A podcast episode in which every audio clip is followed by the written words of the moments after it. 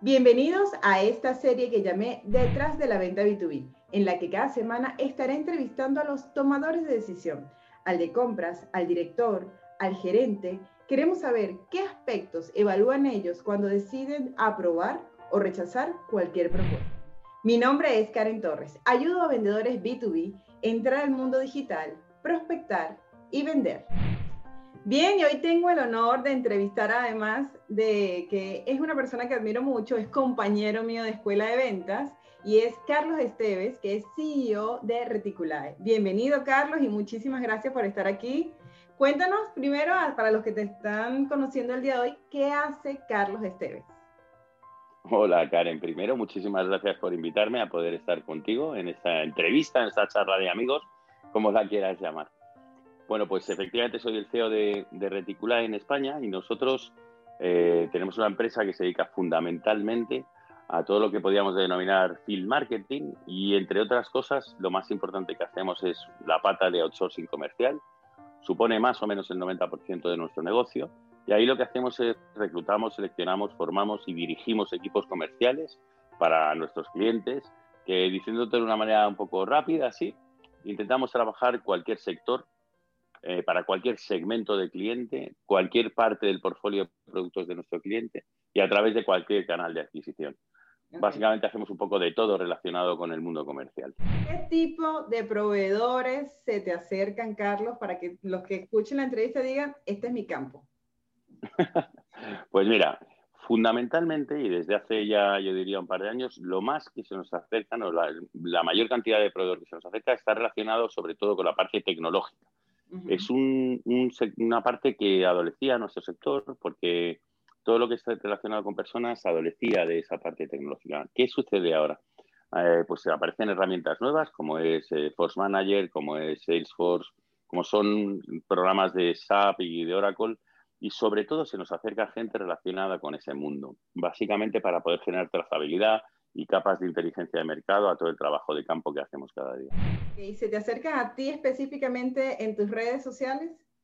¿O por dónde te pues buscan los vendedores? Pues mira, muchísimas veces sí se acercan a través de las redes. Nosotros somos bastante activos eh, con las redes de la compañía. Yo quizás sea menos activo en, lo que es la parte eh, perso profesional en la red, pero se nos acercan a través de, esos contactos que hacemos en, la red y se me acercan a mí eh, personalmente. Muchas veces a nivel comercial y muchas veces quieren hacer un contacto para luego ir avanzando y ver si tenemos necesidades o no del producto o del servicio que ellos proponen. Y Carlos, cuando se te han acercado esos proveedores, ¿ha habido algún mensaje que tú digas, me encantó cómo me abordó este proveedor, fue bastante creativo? ¿O siempre el típico, hola Carlos, vengo a venderte? Pues mira, lamentablemente creo que el discurso más normal es, hola Carlos, primero me intentan captar como contacto, quieren venir a mis redes y lo siguiente que hacen es directamente vengo a venderte porque yo creo que puedo, eh, yo tengo una cosa para ofrecerte. Creo que es erróneo el mensaje.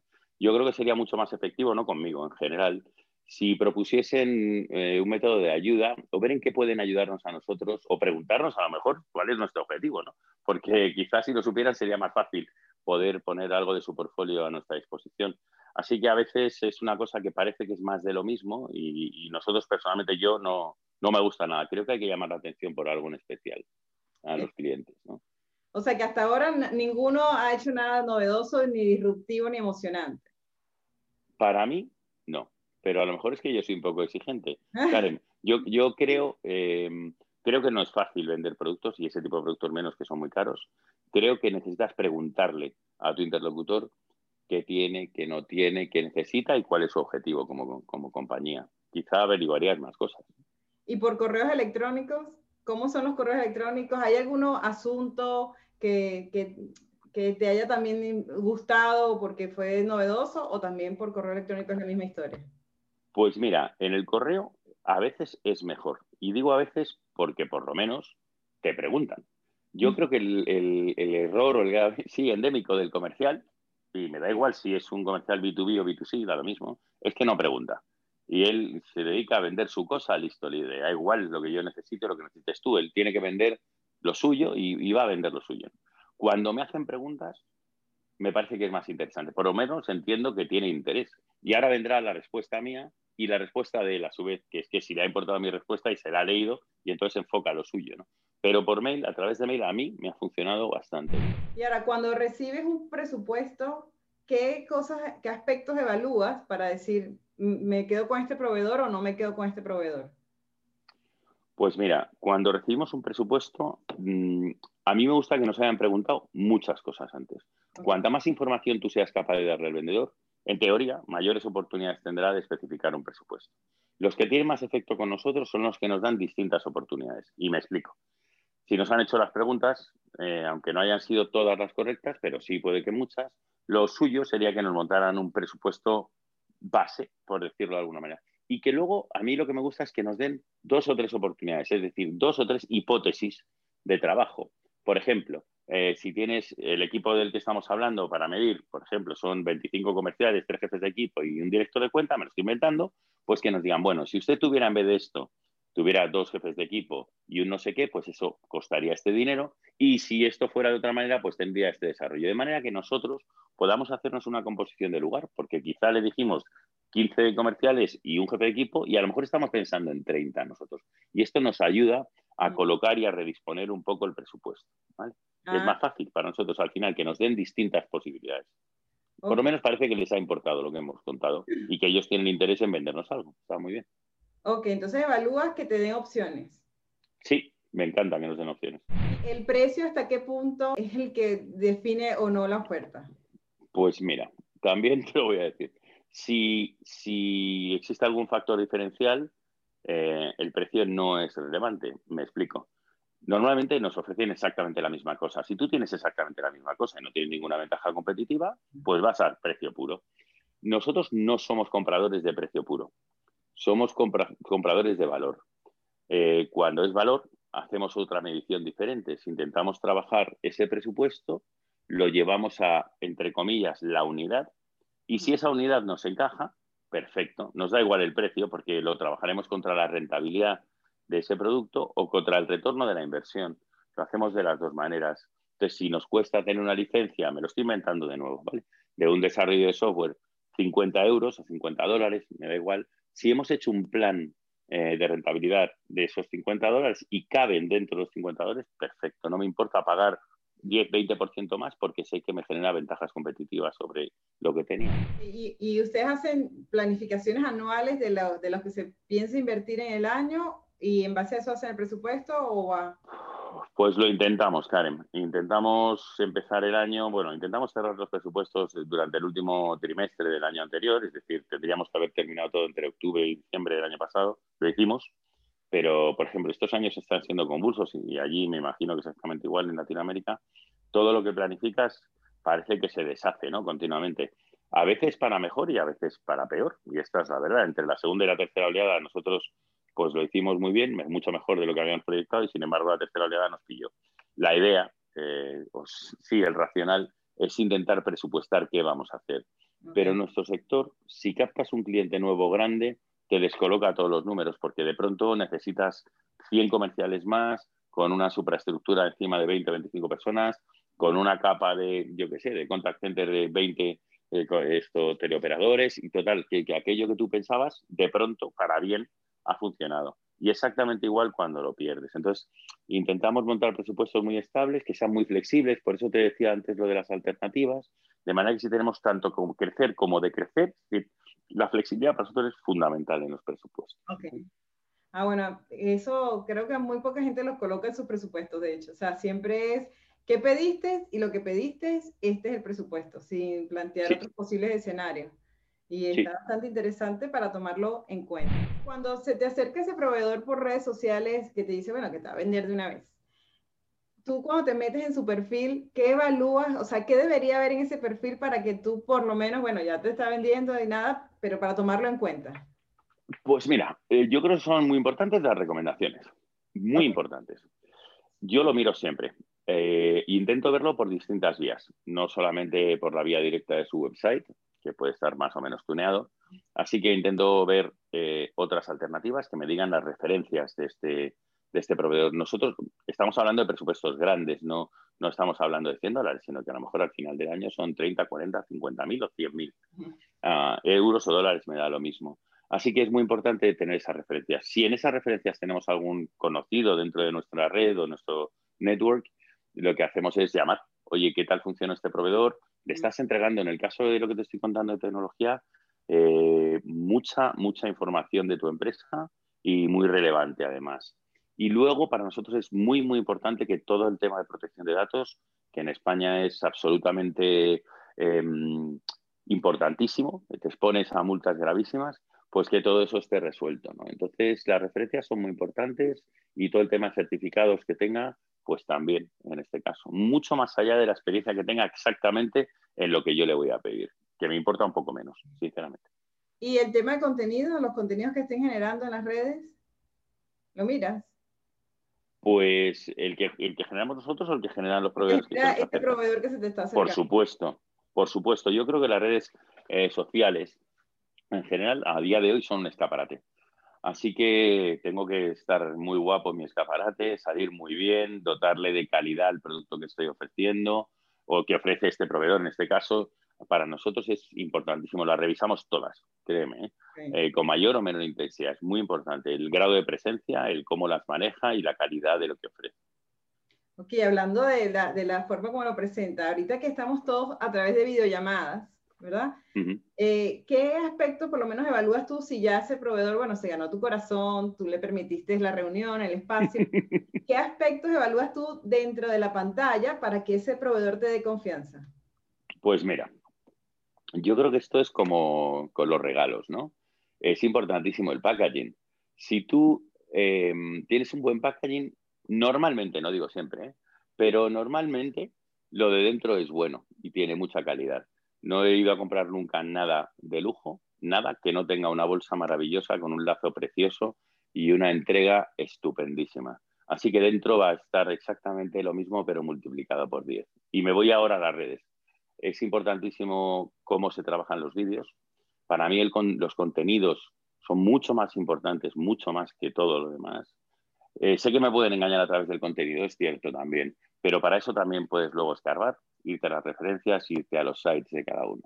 Pero vídeos, entre comillas, lo que voy a decir, cutres, donde les dedica poco tiempo y poco esfuerzo. No necesariamente tengo que dedicar mucho dinero. ¿eh? O sea, conseguir una cámara muy buena de alta calidad es que por 30 euros la tengo. Eh, puedo conseguir un fondo, me puedo peinar. Eh, o, afeitar, o yo qué sé, o estar arreglado, o tener un fondo como Dios manda, no es mi caso, así que te pido disculpas hoy, Karen. Pero, pero creo que es muy importante dotar de calidad a las cosas. Para mí, el dicho, y yo se lo digo a, toda mi, a nuestros equipos de trabajo, si queremos hacer algo importante para nuestros clientes, lo primero que tenemos que hacer es que sea importante para nosotros. Y si no lo es, no va a funcionar. Así que con esa premisa que te estoy dando, pues estas entrevistas que haces tú, si no tuvieran suficiente calidad o no fueran importantes para ti, pues lo sería mucho menos para mí. Estaría aquí en camiseta, en chándal y despeinado. Así de claro. Sí, es que estoy viendo a muchos vendedores ahorita hacer videollamadas con tapabocas y yo entiendo, entiendo que, bueno, hay que resguardarse, pero a un 9.5 metros de distancia, en teoría es el, espacio donde puedes hablar. Entonces, eh, usan el tapaboca porque están dentro de las oficinas, pero eso no se dan cuenta de, de la poca comunicación corporal que están permitiendo en una reunión. Bueno, yo creo que se pierde la comunicación no verbal se pierde directamente y creo que es malo, sinceramente. Y además muchos de ellos no están en la oficina. Entonces, bueno, cada uno lo interpreta un poco como quiere. Tú es que eres muy bien pensada. Yo es que ya tengo más años, así que juego más a piensa mal que tú. Ah, Mira, ¿cómo ahora los, los vendedores que les toca hacer una presentación, este, que es primera vez que entran en el mundo B2B, les toca reunirse ya, no es con, con un cliente directo, sino está con tomadores de decisión que, que son más pesados, pues. ¿Qué consejo le darías en una negociación para que genere confianza y se pueda ganar el respeto de su interlocutor, que por lo general es una persona importante que lo está recibiendo? Pues mira, yo mi primer consejo, y es un consejo que vale para todo, no solo para esto, se llama preparación tengo que prepararme mi entrevista, tengo que preparar esa videollamada, tengo que documentarme, tengo que demostrarle al cliente que, que me importa y por lo tanto que lo que hago es importante. Tengo que procurar que no que me tomen en serio. Yo cuando tú me has, me has llamado para decirme si podíamos hacer la entrevista, no me lo tomo a risa. Eh, me lo tomo en serio y me lo voy a pasar bien, lo sabía contigo charlando aquí, pero para mí es importante porque para ti lo es. Entonces, preparar las cosas es fundamental. Yo cuando siento que, la persona que tengo enfrente viene a echar la tarde conmigo porque alguien le dijo que tiene que su rapport poner que ha hecho una entrevista por la tarde, pues fenomenal, yo no soy el que va a estar allí perdiendo ni un solo minuto con esa persona y lo despacharé en 10 minutos, sin más. No mm. tengo ningún problema en hacerlo. Así que la preparación, ese es mi consejo, preparar, preparar, preparar y preparar.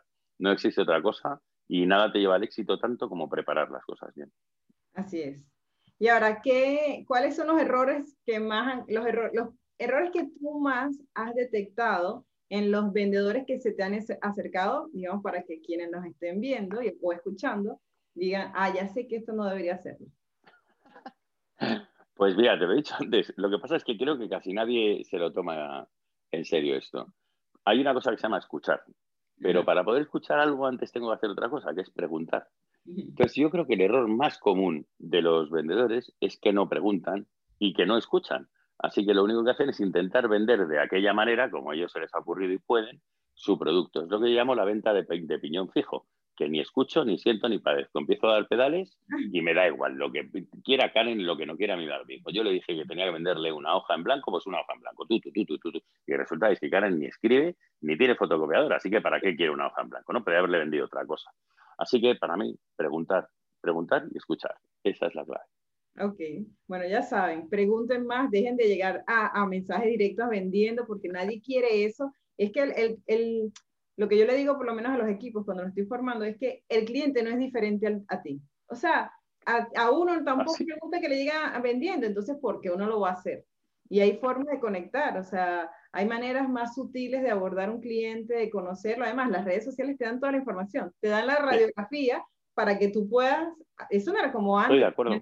Yo no es que estoy muy mayor, pero cuando yo salía a visitar clientes, yo no tenía toda la información a la mano, simplemente era tocar y más o menos sabía a qué se dedicaba, a qué rubro hacía, cuántas casas habían construido y en base a eso me iba, pero no tenía, ah, como hay ahorita, que puedes conseguir en Google y en las redes sociales toda la información. Lo que quieras, lo que quieras. O sea, ahora hay unas ventajas que no han existido, pero no han existido hace cinco años. No estamos hablando de lo, del año 2000, de, no, no, es que hace, hasta hace cinco años no existían. Tú ahora puedes saber lo que quieras de la persona con la que te vas a sentar, lo que quieras. Solo tienes que dedicarle un poco de esfuerzo y de tiempo, nada más.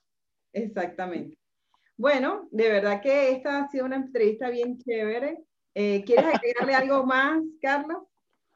Pues nada, que estoy a tu disposición para lo que necesites, sinceramente. Eh, y encantadísimo de volver a sentarme contigo cuando tengas otra oportunidad. Así que poco más, Karen. Bueno, espero que hayan prestado atención a, Carlos, a todo lo que dijo y muchísimas gracias por estar aquí, muchísimas gracias por escuchar la entrevista cada semana. Los invito a que dejen un comentario, a que den una recomendación, a que etiqueten a esa persona que creen que podría servirle esta esta noticia. A todo aquel que crean que les puede servir esta entrevista, ¿ok? Un abrazo y que tengan el mejor día posible. Bye. Chao.